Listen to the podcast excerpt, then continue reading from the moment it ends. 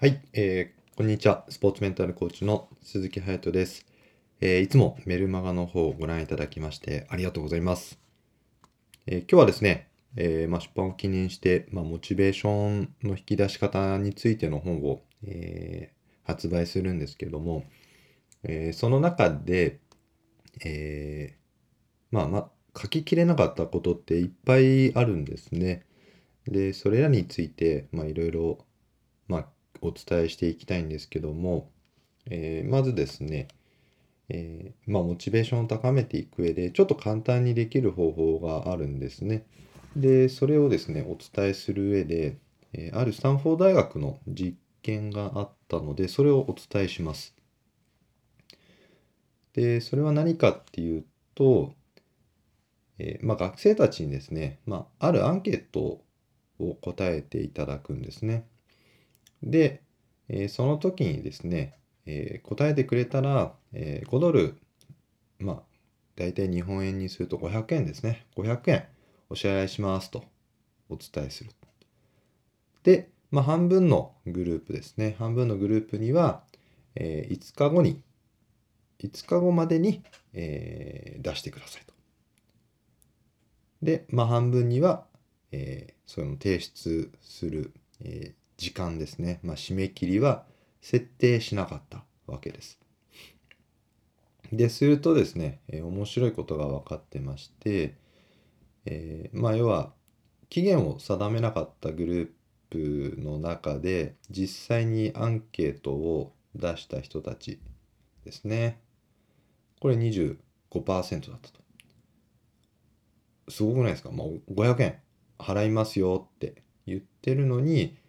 4分の1しか実際に提出した人はいなかった。で、一方の、えーまあ、締め切りですね。5日後に設定したグループというのは、えーなんと66%の学生が、えー提出したと。えつまり全体の3分の2が提出したということになります。で、このことからですね、何が言いたいかっていうと、えー要は記述なんですね。記述を作ったか作ってないかで、えーその後の行動パターンが変わったということです。ということは、えー何かモチベーションを高めていく、まあ、ほとんどの方はやる気というふうに捉えがちなんですけれども、まあ、ある意味動機なんですね。モチベーションというのは動機なんですけども、えーこの動機がですね、まあ、はっきりと、えーまあ、ある意味こう明確になると非常にいいわけです。でただ提出するだけではなくやはり期日を定めた方が、えーまあ、モチベーション、まあ、やる気ですねこれは高まりやすいということですね。ま、これ例えると、えーまほとんどの方経験してない人もいるかもしれないんですけども私は野球をやっていたのでよくあの指導者に言われたのが「えー俺がいいって言うまで校庭走ってろ」ってやつですね。で俺がいいって言うまで校庭走ってろって言われても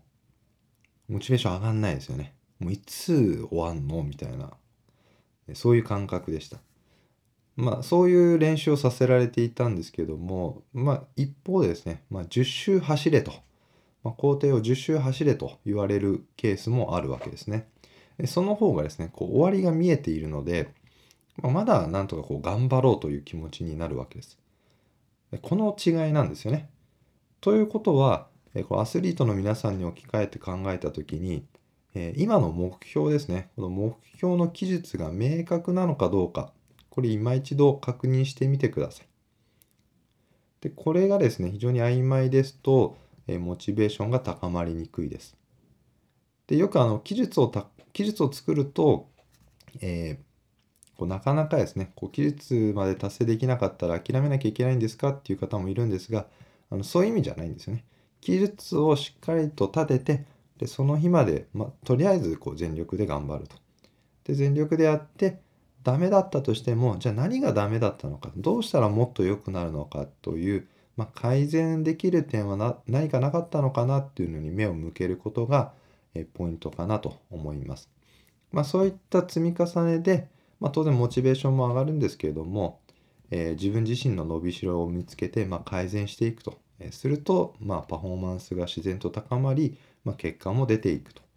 そして結果が出ていけばですね、またモチベーションも高まり、まあ、メンタルも良くなっていくということになるんですね。まあ、だからこそ、記述ですね。記述を明確にしていただけるといいかなと思います。